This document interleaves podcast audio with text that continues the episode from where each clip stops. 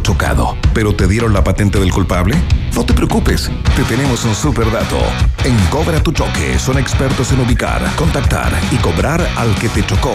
Ya sabes, si te chocaron y no tienes seguro, ingresa tu caso a www.cobratuchoque.cl. Encuéntranos en Instagram como arroba Cobra tu Choque o llámanos al 600-656-0020.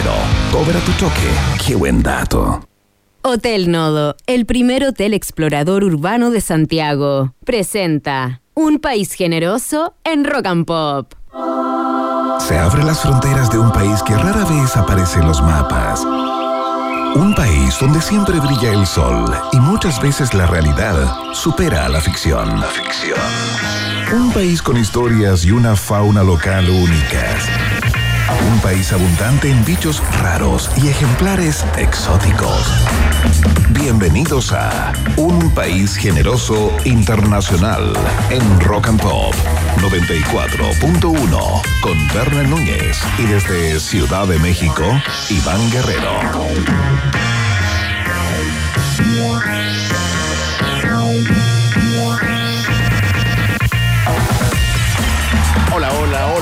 ¿Cómo están ratitas y roedores de Chile y el mundo cuando faltan solo segundos para las 6 de la tarde?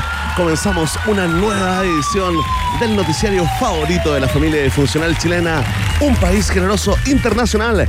Ya está en el aire, por supuesto, a través de todas las antenas en las capitales Rock and Pop y en el resto del planeta nos escuchan en rockandpop.cl. Hoy estamos contentos, por supuesto, porque tenemos una transmisión especial tan anhelada esta tarde, ¿no? Acá transmitiendo desde el Hotel No, nuestro Hotel No. Estamos ubicados en el restaurante del N3, eh, acá haciendo atendidos, por supuesto, de manera Premium Golden VIP Platinum. Eh, toda la gente que, que aquí trabaja, ¿no? Es una melancólica y fría tarde acá en el Principado de Providencia. Te anunciamos desde ya que tenemos un jueves súper, hiper conversado, ¿no? Eh, vienen panelistas, columnistas históricos y una tremenda invitada al final del programa. Pero para que esto sea internacional, para que este sea el noticiario favorito de Chile, Latinoamérica y buena parte del Caribe, vamos a presentar al mejor Iván del periodismo chileno, artista visual chileno, experimental, radicado en México. Iván Guerrero Mena, ¿cómo estás, güerito? ¿Qué tal, Bernie Núñez? ¿Cómo estás? Eh, me encanta el tono que has adquirido en el día de hoy. Tengo dos alternativas. Uno, hay una reunión muy cerca tuyo eh, o hay personas que están tratando de pasar un buen rato y tú estás en una fase como de susurro. O alternativa dos, alguien te dijo que bajaras el voltaje en el día de hoy o andas con una pena en el alma.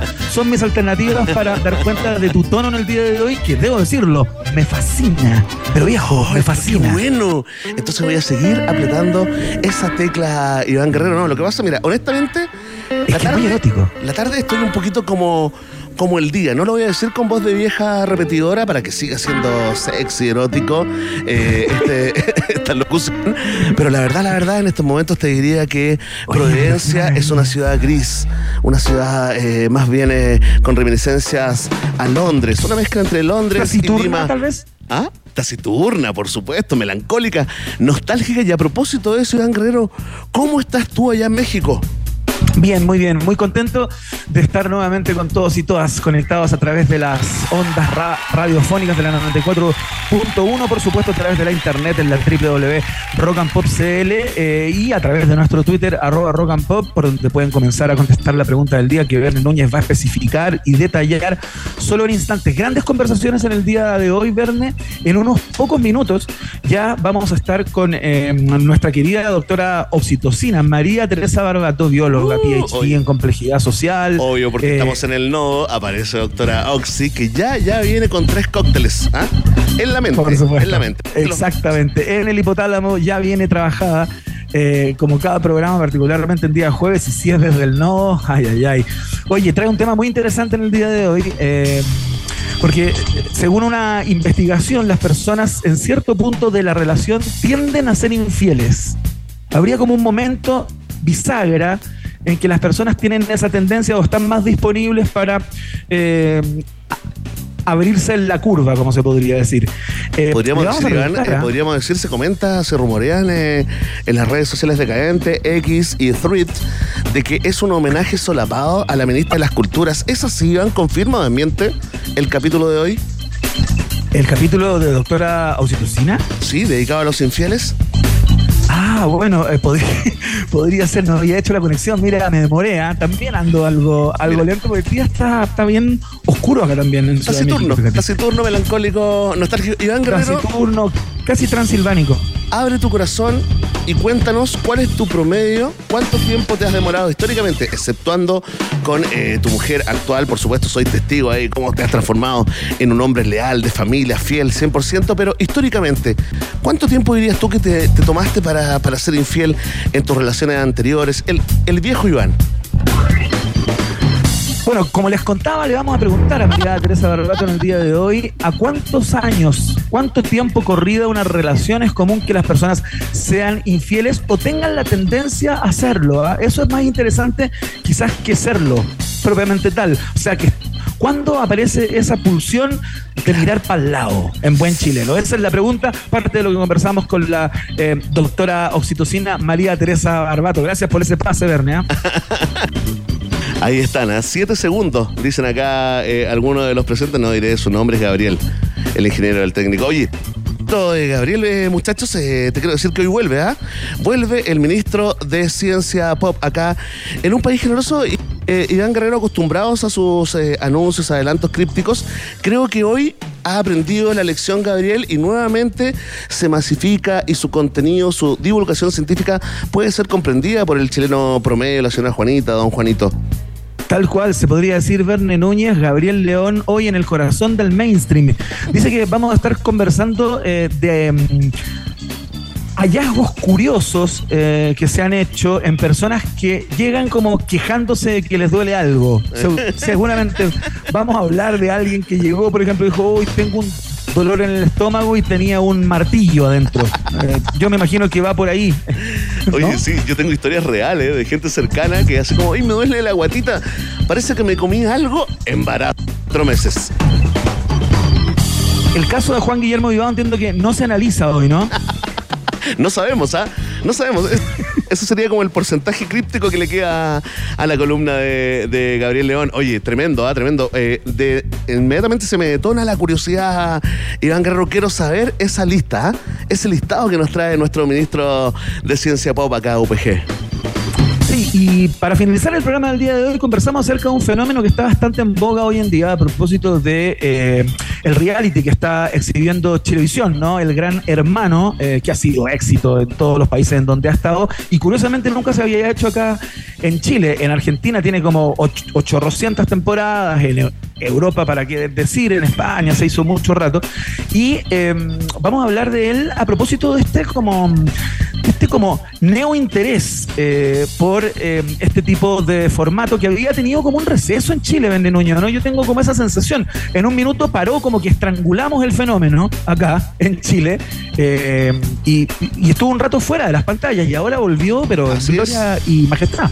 Mira, al igual que al igual que los programas de farándula que creíamos desterrados de las pantallas eh, y de los medios chilenos, los realities volvieron y volvieron con todo, Iván Guerrero. ¿ah? Eh, inmediatamente eh, uno lo asocia primero al triunfo del rechazo en el último plebiscito que hace girar el péndulo de vuelta. Y por supuesto que inmediatamente se nos enciende un letrero de neón en la cabeza que nos hace preguntarnos por qué le gustan tanto a la gente los reality shows. Están volviendo con todo. Hay una versión de La Granja Viva ahora, at portas en, eh, en Canal 13. Lo de Gran Hermano finalmente resultó ser un fenómeno, a pesar de que en las primeras emisiones eh, se hablaba de un bajo rating y pocos eh, comentarios en redes sociales. Ahora todo el mundo está hablando del reality de Chilevisión y nosotros le daremos una vueltecita, por supuesto, profundizar con una experta en el tema, Iván académica de la Facultad de Comunicación e Imagen de la Universidad de Chile, directora del Núcleo de Investigación en Televisión y Sociedad de la misma Casa de Bellos, justamente. Su apellido es Antesana. ¿Cómo se llama, Verne nuestra invitada? Se llama Lorena Antesana y estará acá en minutos, en minutos conversando de todo el fenómeno de los reales con nosotros acá en la 94.1. Iván Guerrero está lanzado a los contenidos. Eh, solamente falta la parte esotérica musical eh, del día de hoy. Iván Guerrero, ¿cuál es la canción que marca el destino de esta emisión? Estoy absolutamente descolocado con tu tono susurrante en el día de hoy. Impresionante. me encanta, ¿eh? debo decir que me encanta. Tanto este tiempo que, tomaste para llegar a este momento, Erne. Este es el que rinde Iván Guerrero. Mira, yo creo que hay una mezcla entre el día entre también el nuevo Verne, eh, la madurez que también me ha llegado y unos audífonos que la verdad, la verdad chirrean y suenan pésimos, que me tienen hablando así bajito. Así que me los voy a ver para la Ahí Está todo. Ahí está todo. todo. No tiene nada que ver lo otro. El día no tiene nada que ver. Absolutamente no hay excusas, son los audífonos. Eh, Vamos a escuchar a la gente de Killers a esta hora. Parten los sonidos en la 94.1 www.rockandpop.cl. Esto es Mr. Brightside. Estás en Rock and Pop.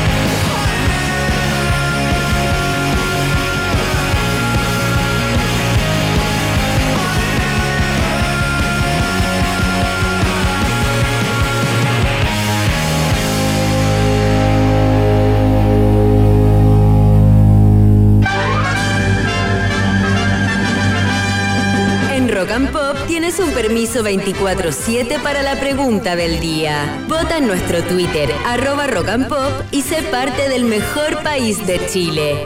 Un país generoso de la rock and pop. Atención, atención, un pueblo de un país generoso. Aquí comienza el momento hiperdemocrático de la 94.1.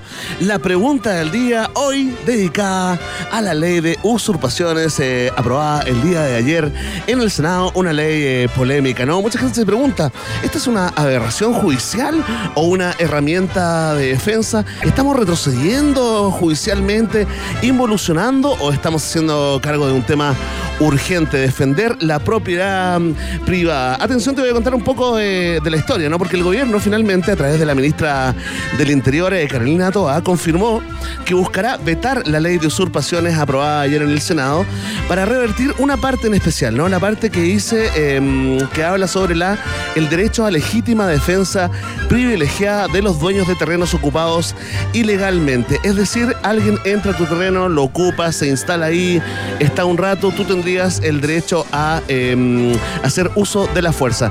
También eh, tendrías el derecho, si no lo quieres hacer tú, a contratar eh, a terceros para que lo hagan por ti. Todo esto quedó consignado en el texto de la norma e inmediatamente se abre la discusión, se divide el mundo. ¿no? Y nosotros queremos zanjar el tema, no hablar más de esto, después de los resultados de la pregunta de hoy. ¿no? La pregunta es, ¿apoyas la ley de usurpaciones o apoyas el veto anunciado por el gobierno? Eh, a propósito de que este veto es con B corta, aprovechamos también de saludar a todos los vetos que nos escuchan eh, con B larga. Ya hay mucha gente Sí, votando. a y Beto comentando. Cuevas y a Beto de Plaza Sésamo quisiera yo Muy bien, destacar muy bien, muy bien ahí, un gui- un guiño también a las minorías sexuales, ¿no? Eh, Con el a último propósito de, de qué? El último, de las el último personas que nombré. Sí, Beto y Enrique, tú sabes que ya está confirmado. Ah, ya, ¿sí? no te sí. No es que me importe, ¿ah? Yo igual, tú sabes, no tengo ningún problema, tengo un vecino incluso, tengo un hermano. Y Yo tengo problema. amigos. Sí, yo tengo no, amigos. de todos. El otro día tuvo uno en mi casa, ni un problema. Oye, sí, no, le, le mandamos un saludo a todos los Betos. Eh, Beto Cuevas, Beto Costa, otro Beto eh, famoso. Voy a recorrer acá el N3 del, eh, del Hotel No. Eh, ¿Algún Beto famoso que usted quiera saludar en la pregunta del Beto día? Alonso. Beto a saber. Beto a saber, me dice acá. Oye, todo el mundo creativo en Chile. ¿ah? ¿Qué? ¿Dónde está? Oye, ¿Qué está como el ¿ese fue Silicon Puebla? ¿Fue Puebla? ¿Fue Puebla ese chiste?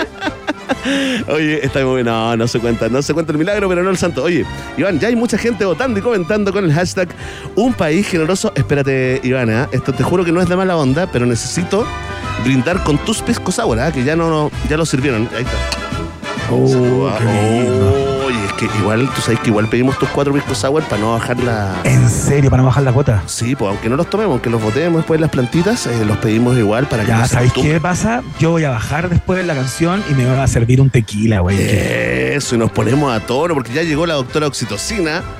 Venía con tres cócteles en el cuerpo, ¿ah? ahora ya va por el cuarto, así que esa columna de infidelidad promete. Atención, tenemos cuatro alternativas. ¿eh? ¿Apoyas la ley de usurpaciones o apoyas el veto anunciado por el gobierno? Atención, si tú eh, crees que la ley protege a las víctimas, por lo tanto la apoyas, marca la alternativa. Ah, Si tú crees que, eh, digamos, esta ley es una involución eh, judicial, es un retroceso, algo, digamos, cavernícola, ¿qué es esto? ¿Qué es esto de que la gente pueda tomar la justicia en sus propias manos y apoyas el veto del gobierno? Marca la alternativa. ve. Si tú, más allá de la protección a, a las víctimas, lo que apoyas es tu derecho a defender la propiedad privada. Sí, no estamos en Texas, estamos en Chile. Si eres de esos, si eres de esas, marca la alternativa.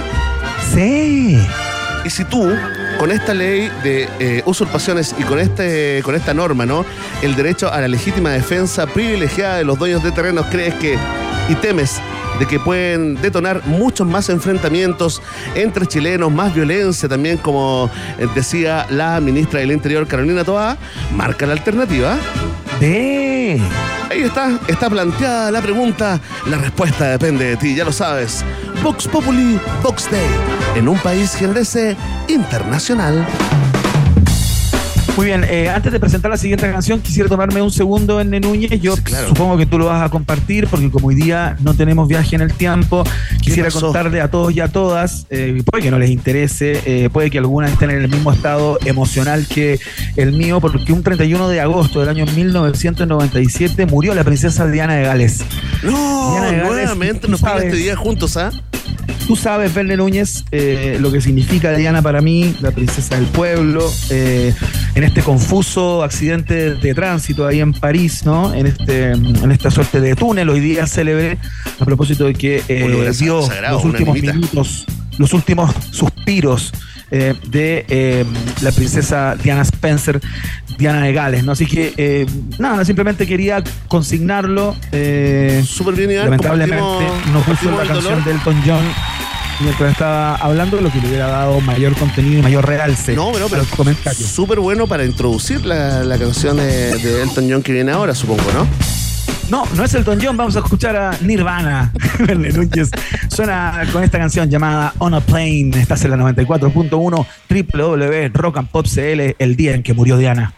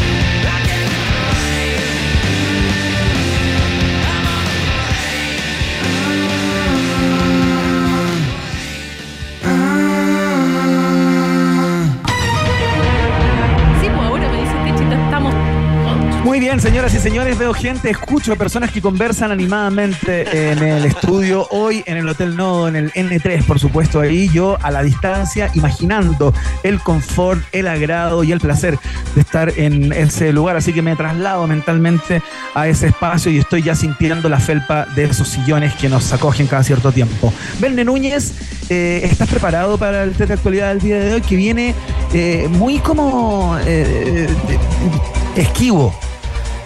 Mira, mira, qué buena palabra. Eh, sí, estoy preparado para el fracaso, Gane, pero igual tú sabes que quiero ganarlo, aunque sea 2 eh, a 1. Ya me adelantaron que viene sanguinario, por favor, no, no, no me manipules, no me hagas la mente, ¿ah? No me hagas la mente.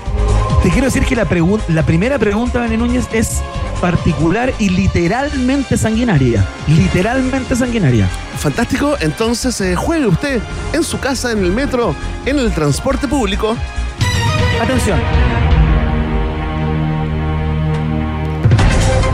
La película El Conde de Pablo Larraín, tras su primera, eh, tras su premier, perdón, mundial en el Festival de Cine de Venecia, recibió una larga ovación de pie. El film reimagina a Augusto Pinochet como un vampiro que vive escondido en una mansión en ruinas en el extremo sur del continente, alimentándose del mal para sostener su existencia después de 250 años de vida. O sea, tanto de ficción no tiene, ¿no? Eh, el Conde llegará a los cines chilenos con, con funciones selectas el próximo 7 de septiembre y como muchos y muchas saben, se estrenará de manera exclusiva en la plataforma de streaming Netflix el 15 de septiembre. Oye, ¿tú la viste? Sí, la vi. ¿Y qué tal? Me han dicho de todo, ¿ah? Sí, sí, es una película que no te deja indiferente. Eh... Que es loca, que es rara. Algunos me han dicho, bueno, una genialidad, y otros me han dicho, oye, incómoda, rara la bueno, sí, es incómoda, eh, es una sátira, eh, un género que uno no está muy acostumbrado de ver en el cine, al menos no, no en estos tiempos, ¿no? La sátira es un, género que se cultivó eh, más entre nuestros antepasados, qué sé yo, en el cine de antaño, pero es una película muy interesante, es una película en, blanco y negro, de partida en términos de formato ya, ya es como una novedad, pero está buena, sabéis que está buena la película. Ya, ya, excelente. Hay que verla. Hay que verla. Esta es la pregunta. Esto pasó hoy día en Venecia, en ¿eh? lo que te estoy contando.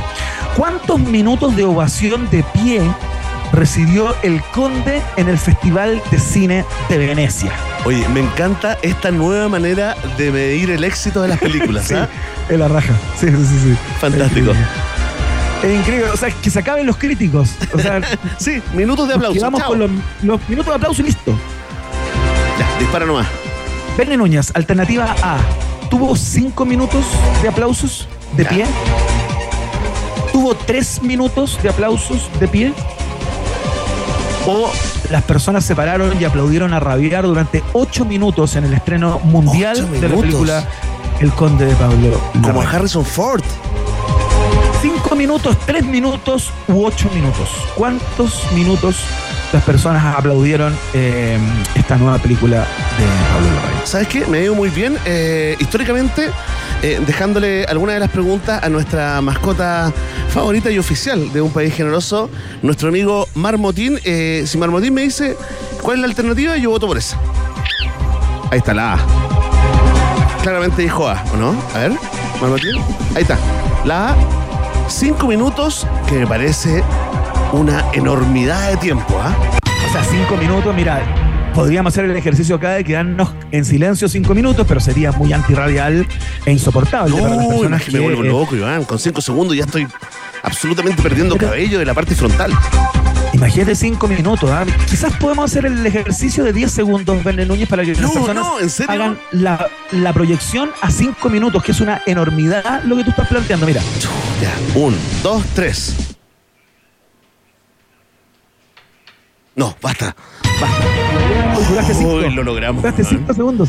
Cinco segundos. Sí, como noche. como siempre. Eh, Núñez, la primera pregunta es correcta en su respuesta. Vamos, mira, la gente se vuelve loca acá en el Hotel No. Increíble. Cinco minutos de ovación en, eh, en, esta, en esta gala, en donde estaba Gloria Muchmayer, Alfredo Castro, eh, la chica esta Luxinger, que tiene un papel fundamental también, eh, y los productores de la película. ¿Cómo? ¿Tatán Luxinger? No, no, no. Eh, ay, me olvidé el nombre de pila. De ella, actriz, la misma que hizo Emma, la protagonista de la película Emma, la anterior de Pablo Larraín, que también tiene un rol estelar en esta película. ¿Y Girolamo? Bueno, muy...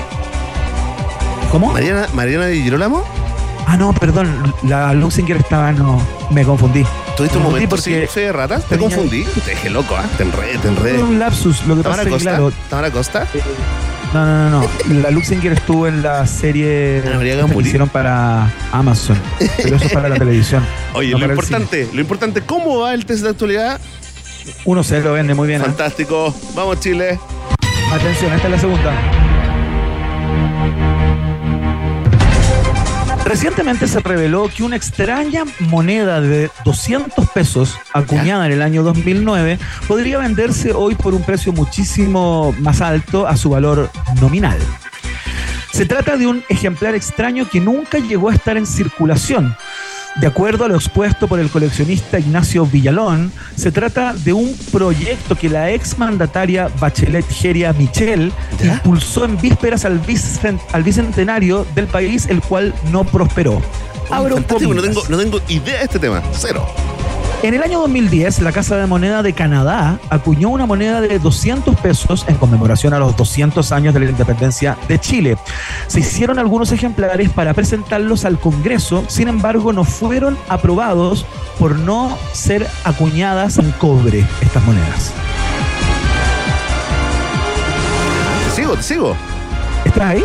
Sí, pues aquí estoy calladito, escuchando, concentrado. ¿En qué precio ha sido vista la particular moneda en sitios especializados? Ya, dale, dispara. Alternativa A. Ha sido vista por los numismáticos en 600 mil pesos chilenos. Wow. ¿Se ha encontrado esta moneda de 200 pesos que no circuló nunca en 800 mil pesos chilenos?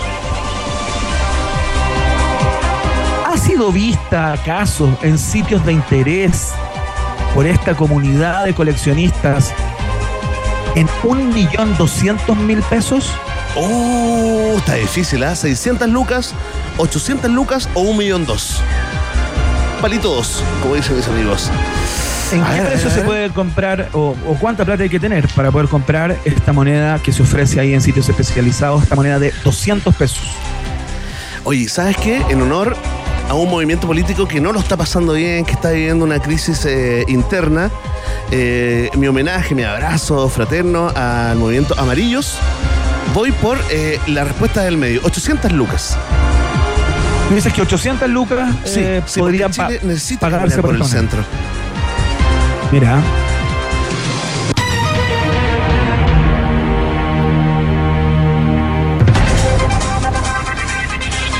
Correcta la respuesta del Verne susurrante. ¡Increíble! La gente se vuelve loca de nuevo en el L3. ¡Qué locura!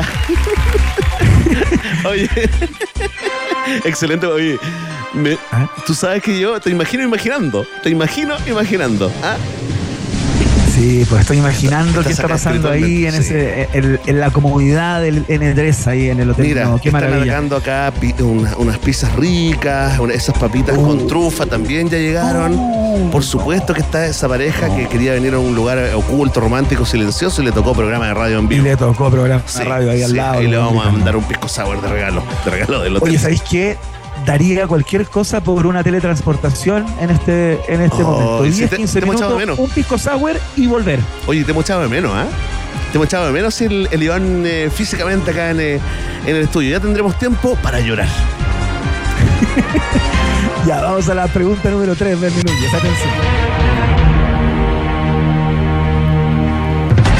Vamos a hablar en el día de hoy acerca de este, de este fenómeno televisivo, ¿no? Tenemos una especialista en el tema de los reality shows, porque Gran Hermano logró un triste récord durante este mes de agosto, Verne Núñez, al convertirse en el programa más denunciado por las personas ante el CNTV, sigla que oh. se descompone como... Consejo Nacional de Televisión. Ojo, pero es el más denunciado en la historia. No te puedo creer. Lo que está pasando con Gran Hermano supera con creces a otros dos hechos que fueron fustigados en su momento, ¿no? El lapsus de Paulina de Allende eh, durante el reporteo por la muerte del suboficial Daniel Palma y la entrevista de Mónica Pérez en Viña del Mar por los incendios. No sé si te acuerdas de esos dos. Me acuerdo, me acuerdo, me acuerdo. Ya. Hasta este momento, la polémica más fuerte que ha tenido el, el programa es la pelea que a inicios de agosto protagonizaron Lucas Crespo y Jennifer, Jennifer Galvarini durante una denominada gala de eliminación. En ese entonces, el TikToker, o sea, Lucas Crespo, se refirió a su compañera como Guarén de Circo. ¡No! Le dijo Guarén de Circo. Y, lo que suscitó una fuerte reacción de parte de Pincoya, dice aquí. La Pincoya es la Guarén de Circo. Oh, en la Jennifer Galvarini. Jennifer, ya, perfecto, ya me enchufé. Ya vi el reality. Así le dice, no, te estaba contando, porque este ha sido como el episodio que ha tenido más denuncias. Sí, dentro de otros, ¿no? Atención, Lucas esta es Zorrón, ¿eh? Zorrón, Zorrón Premium. ¿Cuántas denuncias ha recibido el programa en estos dos meses al aire? Nada más, solamente lleva dos meses al aire. Atención. Ha recibido 15.673 denuncias. No.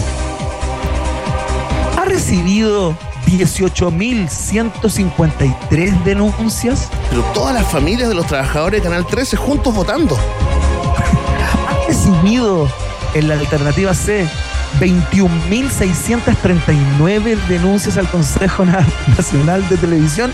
Contesta Verne Núñez, 15.673, 18.153 o 21.639. Ya, me la juego por 21639.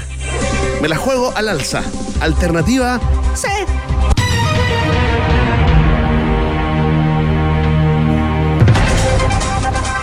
Iba todo muy bien, ¿ah? No. Fallamos. Iba todo muy bien en este test de actualidad. Lamentablemente, Verne Núñez, la respuesta es incorrecta porque la cantidad de denuncias que ha recibido el CNTV, eh, la mayor cantidad de ellas que se han hecho en la historia de la televisión, son 18.153. La alternativa B era la correcta en el día de hoy. Tremendo Y digo, igual, Oye, ¿ah? pero ¿qué pasó, no? La mansa cifra, ¿eh? qué loco todo. Bueno, eh, anota también esa, esa inquietud, digamos, para nuestra eh, conversación con la experta eh, Lorena Antesana en unos minutos más, Iván Guerrero. ¿ah? También lo que provoca, digamos, el nivel de rechazo que provoca estos, estos fenómenos televisivos y fenómenos en, en rating. Oye, a pesar de todo, por favor, quiero escuchar desde Ciudad de México el resultado del test de actualidad. 2 a 1, Verne Núñez, muy bien, buena participación, muy lejos de los mira, la gente se 3-0 que loca acá en hace N3. varias semanas. Increíble, Iván. Oye, estoy tan contento que quiero saludar a nuestros amigos y amigas de Hotel No, por supuesto, porque estamos acá en esta transmisión especial de día jueves desde el N3 restaurante del Hotel No, nuestro Hotel No, porque acá en el Hotel No tú puedes tomarte un traguito, un cóctel de autor, eh, puedes descansar, puedes eh, almorzar y comer, porque la verdad, la verdad, eh, tienen de todo. Incluso tener espacios, ¿no? Pensados para el trabajo, diseñados especialmente para tus reuniones de directorios, tus sesiones de brainstorming o simplemente para que te concentres en tus geniales ideas, ¿no? Además puedes refrescar tu mente eh, dando una vueltecita en una de sus bicis eléctricas, ¿no? Que son muy ricas, muy cómodas, probadas ya, probadas por estos eh, conductores. Te puedes ir aquí a, a- a dar una vueltecita por Providencia, al Parque Metropolitano, donde tú quieras, ¿no? Recuerda que todo está en Nodo. Hotel Nodo, ubicado en Suecia 172, acá en pleno corazón de Providencia. Más información y reservas directamente en el Instagram, arroba Hotel Nodo. Hotel Nodo es el hotel de un país generoso. Vamos a ir a la pausa y a la vuelta entiendo que ya está ahí lista y dispuesta hace bastante rato sirviéndose una cosita María Teresa Barbato, la doctora oxitocina, bióloga, PhD en complejidad social, date coach, que viene hoy día a conversarnos acerca de una investigación muy interesante. Habría cierto punto en la relación de dos personas en donde una de las partes tiende a ser infiel. Uh, ¿Cuánto tiempo mujer, tiene que pasar para que eso ocurra? Eh, hacemos la pausa y lo conversamos con ella. Ya volvemos. No te separes de la 94.1. Después del corte, Iván Cantinflas Guerrero y Verne Meruane Núñez vuelven con un país generoso internacional en Rock and Pop. Temperatura rock. Temperatura pop. pop, pop. Temperatura rock and pop. En Santiago, 17 grados. Este viernes a las 3 de la tarde, en Rock and Pop, recibimos septiembre escuchando Los Tres MTV Unplugged. Esa es mi nena, nena, dulce y buena, nadie la puede igualar. El desenchufado que expandió las fronteras del rock chileno a punta de cuecas y foxtrot. En un especial dedicado a la banda penquista. Viernes 1 de septiembre a las 3 de la tarde, los tres en Rock and Pop. Y recuerda, también puedes participar por el disco en rockandpop.cl.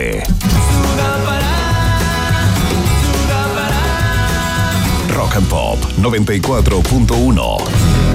Música 24-7. Bruno Mars vuelve a Chile con todo su merchandising oficial y el respaldo Black Side. Este miércoles 6 de septiembre, búscanos en el Estadio Monumental donde podrás encontrar los stands oficiales de su tour 2023. Bruno Mars en Chile. El aclamado músico norteamericano llega con su exclusivo merchandising y los nuevos diseños de su gira mundial. Ven por tus poleras, polerones y todos los productos de Bruno Mars Tour 2023. Más información en arroba Black Side Merchandising. Si buscas calidad en merchandising, buscas Black Side. ¡Dos en uno! los ochentas y los trae dos en uno con productos exquisitos como chicles de frutilla y menta, chocolates Nicolo, Oba Oba volvió.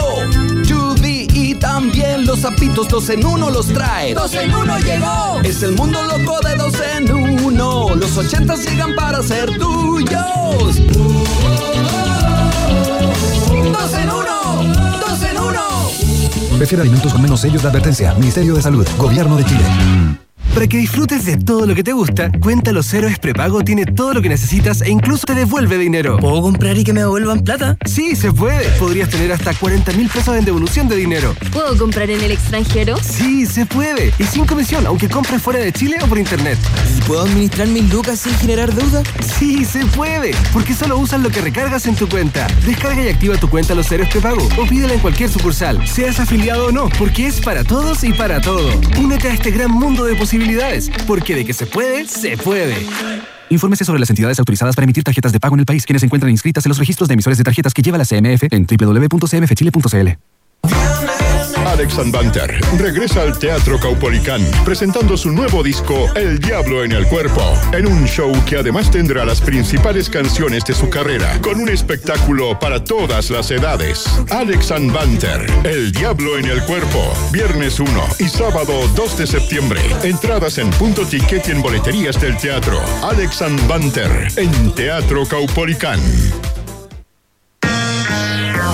Iván El Chavo Guerrero y Berna y Condorito Núñez continúan agregándole una generosa porción de Chile a un país generoso internacional en Rock and Pop. ¿El amor está en el corazón o en el cerebro?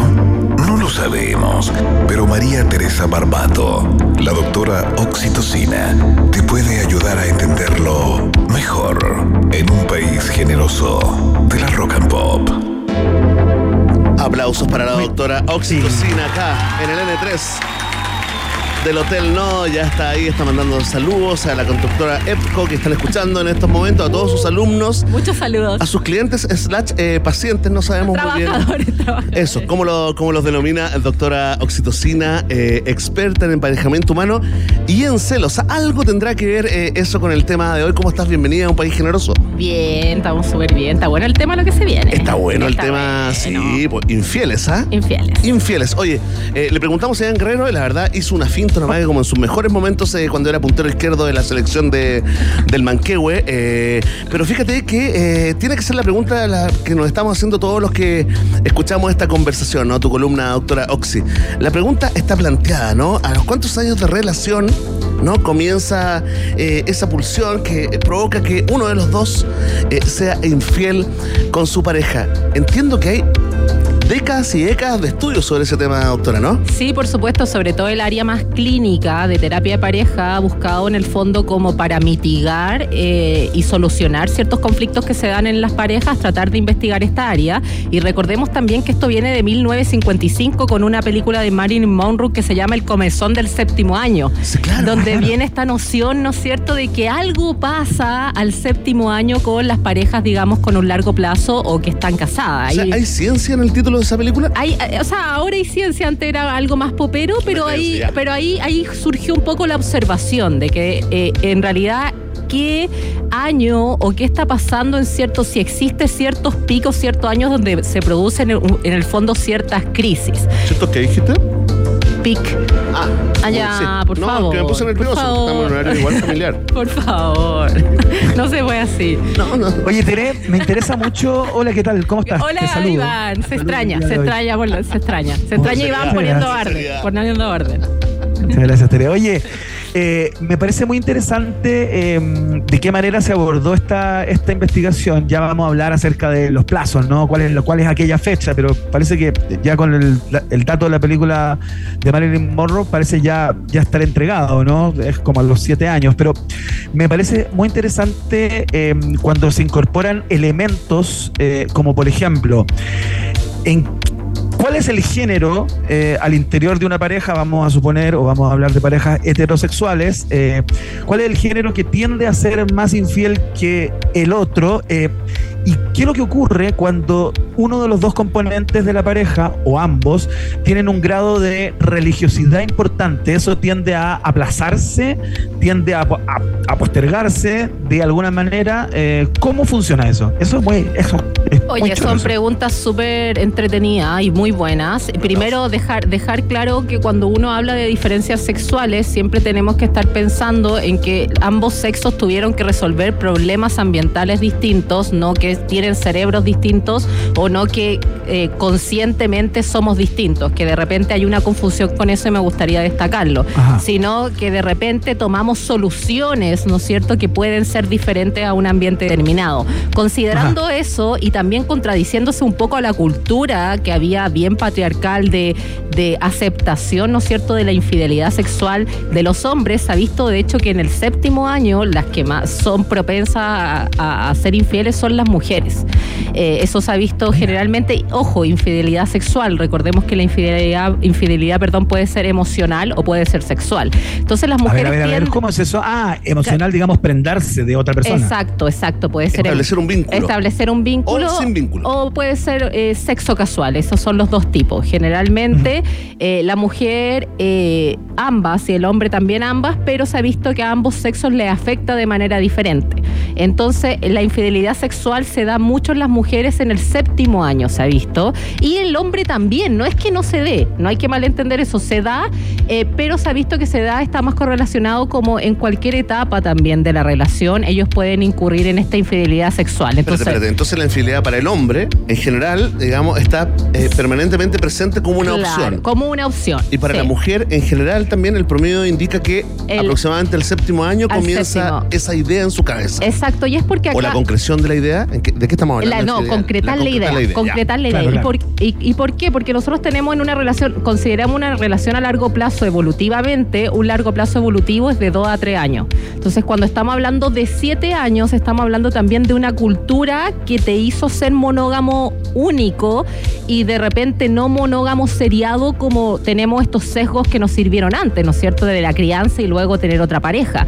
Entonces, en este sentido, tenemos dos tipos de crisis que se pueden ver. La primera es a los tres años, donde uno se quita el velo de las hormonas, de todas las hormonas, de todo el amor, eh, y uno ya está pegado y ve la realidad de la otra persona. Entonces ya ahí uno empieza a ser más uno y las cosas que antes no me molestaban me empiezan a molestar. Se cae de alguna forma esa imagen idealizada que tenemos de nuestro enamorado o enamorada. Exacto, y ahí tú tienes, y ahí a los tres años es mucho más Digámoslo en fácil. términos concretos, se acaba el sexo en la escalera, ¿no? Se acaba- claro, se acaba el sexo la casual en la escala. en cualquier lugar, sí, qué exacto, exacto. Se acaba, eh, se acaba en el fondo el estar eh, narcótico y drogado y sesgado también por otra persona. Se baja un poquito del pedestal. Empezamos a ver también los defectos. Y aquí tenemos dos opciones. ¿Puedo lidiar con esos defectos o no puedo lidiar? Entonces a los tres años se ve que hay una gran cantidad de divorcios. Entonces ahí quizás no me conviene estratégicamente ser infiel y corto de una manera u otra la relación porque no es tanto tiempo. Hay una curva. Hay una digamos, curva hay un- hay un importante. Hay import- y Al de, tercer año un pic de divorcio. y de hecho, se- esto, esto se ha visto también en Chile. En Chile eh, ha disminuido obviamente la tasa de, de matrimonios, pero las personas que se casan ya se están divorciando, sobre todo porque ahora igual es más fácil con los acuerdos que Sí, existen. y luego cuando salió la ley de divorcio, paréntesis, eh, aumentaron la cantidad de matrimonios. Sí, A sí, nadie, porque claro, tú por la posibilidad. Por la una- posibilidad. una puertita ahí, claro. Exacto. Pero ¿qué pasa si tú sigues? Cuando tú sigues en la relación, después de que se fue todo este velo, ¿no es cierto? Estamos en la realidad, está- eh, ocurre otra crisis, otra crisis, digamos, que se ha visto al séptimo año, que es como ya la pareja puede entrar también en ciertos conflictos, independiente, esto, recordemos que muchos de estos estudios se miden en parejas heterosexuales y de repente no se consideran variables como hijos, no hijos, o sea, hay, hay hartas variables que pueden influir también en esto. Claro, Ah, pero probablemente, digamos. María Teresa Barbato, eh, si esa relación continúa y supera los tres años, eh, y si estamos hablando de parejas heterosexuales fundamentalmente, aunque puede darse también en parejas homosexuales, eh, se presupone la presencia de hijos. Es muy probable que a los siete años una pareja que está junta, por lo general, por norma general, tengan uno o dos cabros chicos, digamos, y eso sin lugar a duda interfiere en el fluir sexual de la pareja, ¿no? Sí, de hecho se ha visto, por ejemplo, que el promedio es como 1.5 hasta 2 eh, hijos, digamos que el, por el promedio, por eso uno corta la cabeza como de, de- de un- ¿Quién? de un- Claro. de una persona. Y un medio hijo De un medio hijo ahí. Eh, entonces, probablemente eso sí ocurre, pero es interesante que la correlación que se vio en estos estudios son que las personas cambian de auto a los siete años, los estadounidenses cambian de auto de siete años y también de pareja. Mira. Eh, esa es- pero ojo, estas son correlaciones. nos Sí, está- sí. En el fondo no estamos respondiendo el por qué son infieles, solamente estamos correlacionando el tiempo en que las personas son Ok, infieles. esta estadística nos sirve también para abrir, digamos, eh, para traspasar ese portal y llegar a las razones por las cuales al tercer año ya nos va quedando más claro, ¿no? Se, se corre el tupido velo, como dirías por ahí una gran eh, escritora. Eh, al séptimo año eh, se, se ha estudiado, digamos, por qué recaen en esas dos, en esos dos plazos, doctora. Mira, es parte de estudio de ahora, digamos 2023 de las líneas de investigación y lo que se dice en general acá son dos cosas. Primero, que las personas eh, ya invirtieron tanto en una relación que tampoco saben cuánto valen afuera. Entonces el costo es tan grande que en realidad tiene que ser un conflicto como que escale mucho para que yo re- realmente disuelva la relación. Espérate, tú dices que la infidelidad, Interesante eso. Sí, es la infidelidad es porque estás al, al es, más barato ser infiel. Ya, es más barato entendí. ser, ¿cachai? Sí, es mucho sí. más barato ser infiel con toda la inversión que tú tienes o tantear por lo menos. No, Eh, quizás no concretar, pero tantear, tener un amigo. ¿Cómo estoy en tener... el mercado? Exacto, porque eso no lo tienes claro. Y obviamente cuando ya hay un conflicto muy grande, ojo que cuando uno está en una relación hay muchas cosas que se tienen que disolver, son muchos costos y hay costos sociales que también son claro. relevantes. Y también en la edad, ¿no es cierto? Y también la cultura que te dice que las mujeres, obviamente yo entiendo y se entiende hasta culturalmente por qué una mujer no termina y infiel a los siete años, porque en realidad es imposible saber cuánto es su mate value afuera también. Pero es muy Mm. distinta la estadística, doctora. Es decir, eh, muchos más hombres son infieles. no, muchas porque- más mujeres. Ya, ese, Más ese dato mujeres. es súper interesante Sí, porque lo hemos recibido de algunas mediciones medias chanturas, Sí, no sé, Ashley sí. Madison eh, y otro tipo de encuestas abiertas en, en internet, digamos, eh, no muy confiables, no Claro, científicas, sí. pero, pero entiendo que hay, hay estudios que hablan esto la- en, en términos de cantidad. Es que es bien. Las mujeres son más Es infieles. que ¿no? tenemos que pensar que esto es más autorreporte, entonces también nos queda un sesgo bien importante de qué pasa, por ejemplo, con la tercera edad, cómo se reporta eso. Entonces no- te- es- es bien como, digamos, son estudios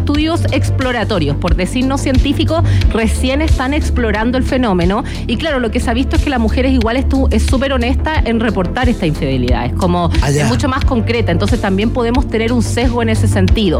Y el otro sesgo que tenemos nosotros en nuestra mente es que cuando estamos en una relación y la queremos terminar, generalmente vemos como un barranco donde no hay nada, decimos como chuta, me voy a quedar sola.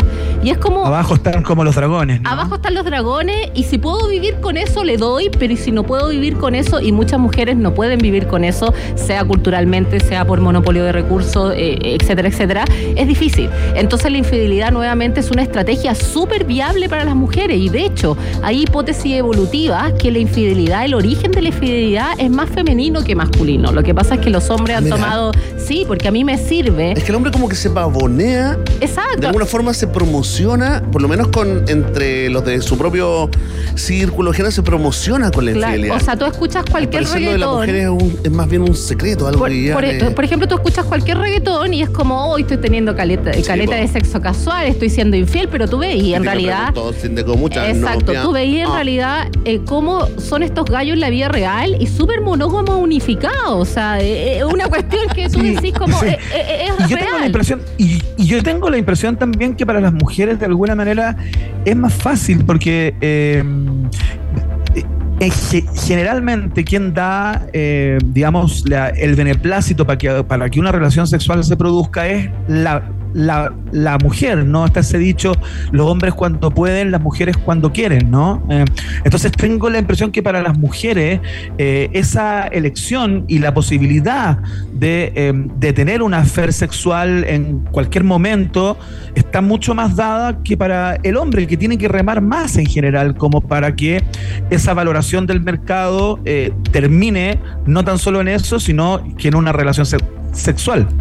Mira, eh, es verdad lo que tú dices, pero también de ese, de ese como clásico dicho se saca que ambos sexos seleccionan. Eh, también eh, uno lo ve como, pero el, el hombre también selecciona. Lo que pasa es que, claro, en la cultura está visto un poco así, pero realmente ambos están seleccionando constantemente y ambos están filtrando. O sea, no es que eh, es algo más igualitario, pero en realidad, claro, si uno lo ve en una las relación. micros te sirvan. No, eso no ocurre, Lo eso no caiga. ocurre. No, no, eso no Tengo ocurre. dichos, son más fuertes. Son más fuertes, Voy a parar sí, acá. sí, sí, yo creo que hay que parar.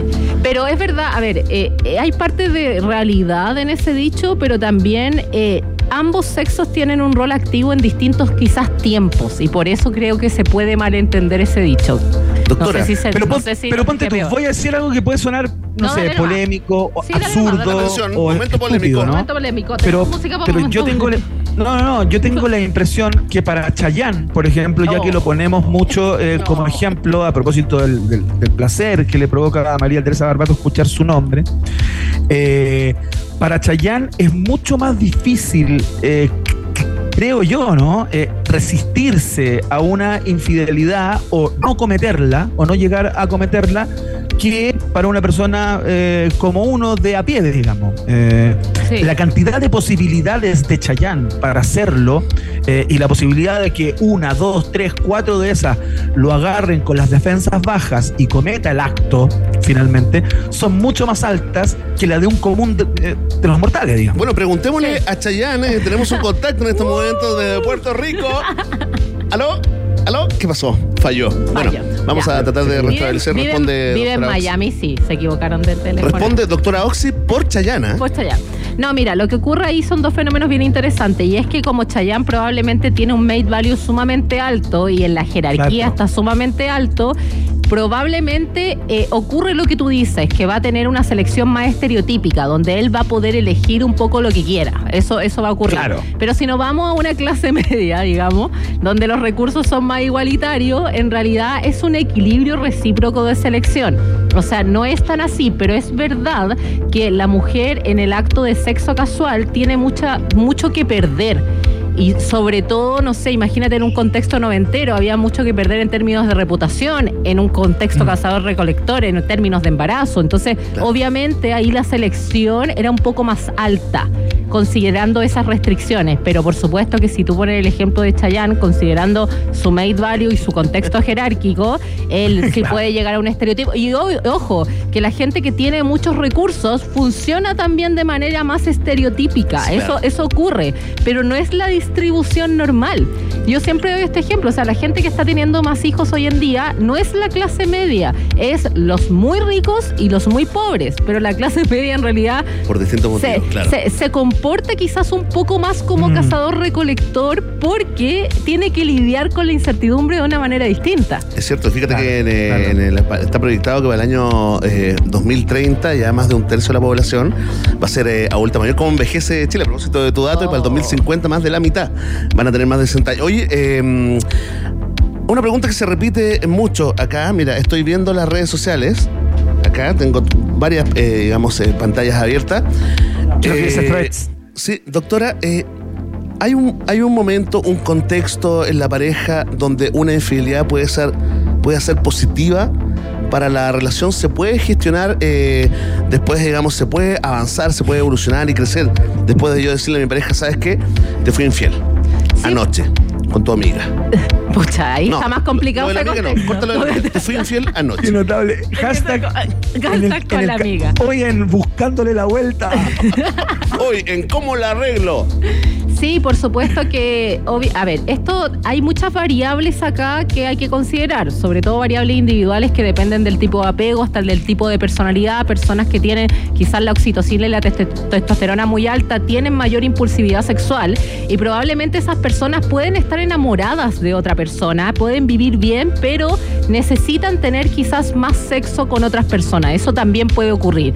Entonces lo que tú me preguntas es real, o sea, se ha visto que en realidad personas que han estado con otras personas luego llegan corriendo hacia su pareja. Eso, ejemplo, eso por ejemplo, ocurre también. tengo Porque, un amigo, pero tengo un amigo, se espérate, llama porque, Walter Muñoz. porque tú sientes la necesidad de apego y eso es sumamente relevante. O sea, tú puedes estar en otro contexto y después que ocurre el sexo, sientes ganas de llamar a la Mira, persona amada. el amor Y el sexo, lo podemos poner, hemos mismo, conversado, pero hemos no, conversado de esto, lo podemos poner Se en- llama Juan Guerra. en tengo tengo una, una amiga que se llama Ivana Guerrera. empieza, con I, empieza con I, Oye, con A. eh, no, pero mira, a ver, una persona, uno de los dos, tiene una pulsión sexual, digamos, mucho más. eh, esto, ya, esto, esto va por la cuenta de terapia Esto ya. 40 lucas, sí, Perfecto, 45 lucas. Eh, Tiene una, una pulsión sexual, digamos, es más sexual que el otro. Ama profundamente al otro, al que no le gusta, digamos, tener tanto sexo. Lo necesita, su cuerpo, su mente, incluso su espíritu. Tiene, lo maneja bien, se relaciona con personas donde no hay vínculo afectivo. Vuelve a su casa, ama a su mujer, ama a su familia, es un gran padre, un gran esposo, un gran amigo. ¿Se puede gestionar así la infidelidad? Sí, pero ahí yo veo una hipocresía moral en el sentido de que quizás él no reveló a su pareja esta condición que él siente, ¿no es cierto? que ocurre ya. mucho. Que Esa es la gran tú, diferencia. Esa es la gran Claro. diferencia, porque cuando hay una revelación, también la otra parte tiene el poder de decir, chuta, ¿cómo manipulo esta situación y cómo llegamos a un equilibrio? Pero si en realidad tú esta información no la das, que ocurre mucho, y eliges una pareja por beneficios sociales y omiten el beneficio sexual, obviamente va a ocurrir que es como el clásico ejemplo, digamos, más, eh, eh, más conservador o lo que